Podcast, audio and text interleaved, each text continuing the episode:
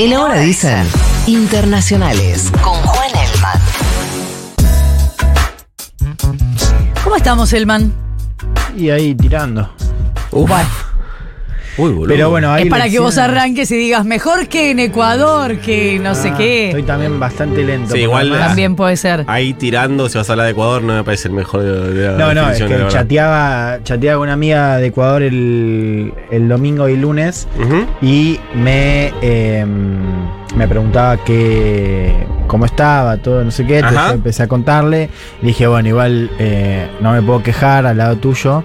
Y eh, ella me decía, claro, mis amigos argentinos me dicen todos lo mismo. Como que todos hablan mal, pero me dicen, eh, ¿no se está escuchando bien? No, no, vos 6, 6, 6, Eh, está bien. Pero me dicen justamente esto de al lado tuyo no puedo no puedo quejarme, no puedo decir mucho, porque está bastante mm, picante, digamos, para decirlo rápido, lo que está pasando en Ecuador. Hay mucha incertidumbre y se vota este domingo eh, elecciones presidenciales que, recordemos, elecciones que salen, ¿se acuerdan de eh, la disolución del Congreso, la famosa muerte cruzada, un nombre fabuloso?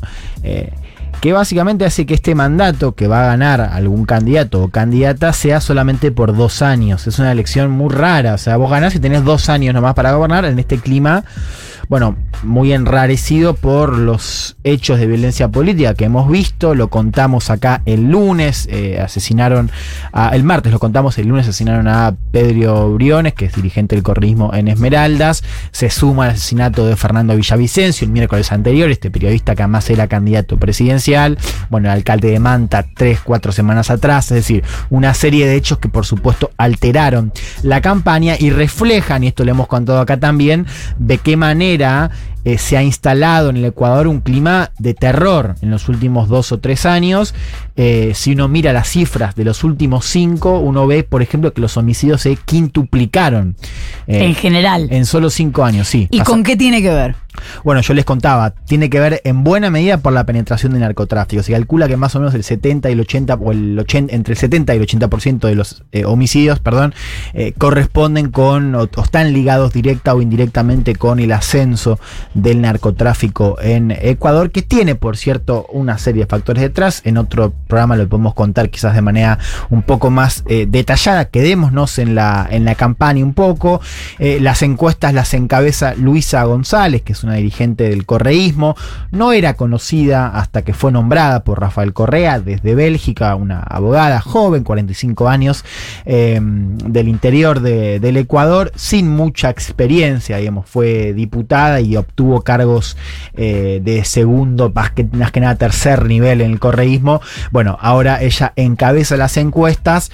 Vos hace unas semanas hablabas con dirigentes correístas y te decían que eh, ellos, o sea, te decían que podían llegar al, eh, a ganar en primera vuelta. Para ganar en primera vuelta en Ecuador tenés que tener, bueno, o 50 puntos o eh, 40 con 10 de diferencia. ¿Cómo acá? Claro. No, acá no es 40. Acá Ah, 45. Sí. Ah, 45. Em, decían que eso era posible. Las encuestas igual nunca le dieron a González eh, un apoyo del 40%, pero sí un poco más del 30%. Ahora empieza a haber mucha más incertidumbre porque lo cierto es que, eh, sobre todo la muerte de Villavicencio, el asesinato, que si bien no hay evidencias que lo liguen al correísmo, el hecho de que él haya sido crítico, digamos, durante la gestión de Correa y que haya tenido un pulso abierto, digamos, y público con Correa, bueno, los, lo señalan al correísmo como movimiento que está de una manera involucrado, insisto, sin evidencias, pero... Sí, aunque no esté involucrado, en todo caso, o en el peor o en el mejor de los casos, paga el costo político. Mira, ayer me contaban esto que me pareció brutal. Eh, hay candidatos que salen a hacer campaña eh, por Ecuador y les gritan asesinos. O sea, van a los barrios y les gritan asesinos. Digo, vos imaginate lo- el impacto que tiene eso en un país como. Bueno, en cualquier país, digamos, ¿no? Igual, eh, más allá de que me imagino que estará en investigación y todo, la lógica de que haya dos candidatos asesinados es un poco hay como un universo que quiere generar terror o hay un sentido, hay un objetivo claro ahí en ir a asesinar a dos candidatos. Bueno, mensajes seguro que hay. Yo creo que ahí sí podemos eh, hablar de eso. No creo que estemos en condiciones de vincularlos con un mismo mensaje, digamos. ¿no? O, o con decir que es solamente un mensaje al poder político, digamos. ¿no? Creo que también hay otros factores que todavía, bueno, hay que ver si algún día se llegan a esclarecer. eh, ¿no? O sea, tenemos el caso de Villavicencio, que no, parece más grande, digamos. Hay, hay seis personas eh, procesadas, digamos, eh, de origen colombiano. Tenemos un operativo mayor. El, el caso de, de Briones por ahora no tiene esa envergadura, pero como decís vos, digamos, uno ve que están matando a dirigentes de distintos partidos políticos, digamos, claramente eso podría llegar a tener otra conclusión. No es lo que está pasando en el, en el clima, digamos, en el discurso público. Por eso, González, que además tuvo una mala performance en el debate de esta semana, fue la candidata más golpeada en ese sentido. Bueno, le está costando hacer pie, por eso es muy importante ver quién pasa a una segunda vuelta. Eh, Seguramente González va a pasar, yo no creo que gane eh, en primera vuelta, eso habrá que verlo, las encuestas por ahora no nos están diciendo eso. Eh, va a ser bien importante quién compita en todo caso con González, porque ahí no está claro, vos tenés un pool de candidatos integrado por repasemos. Yacu Pérez, que era, ¿se acuerdan? El indigenista que casi llega a la segunda vuelta cuando Ujú. gana Lazo. Está Daniel Novoa, un tipo de centro derecha.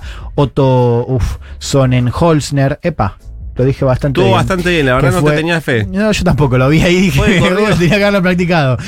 Que fue el vicepresidente de Lenín Moreno, con lo cual también está marcado, digamos, indicado como un tipo que formó parte de estos gobiernos de centro-derecha que no lograron y que, y que agravaron la situación.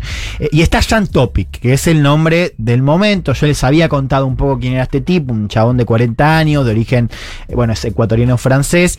Es un empresario ligado a la seguridad, o sea, empresario de seguridad que se vende como un tipo que peleó, literal, eh, en Ucrania y en Siria, ¿no?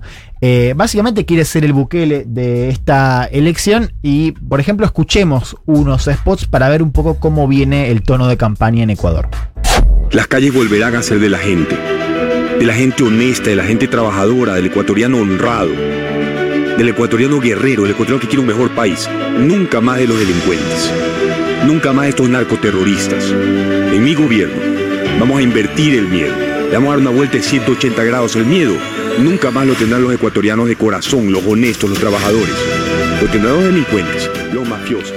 Bueno, este es el spot de Topic. Está claro, ¿no? ¿Cuál es el casi el único Sí, es Batman. ¿no?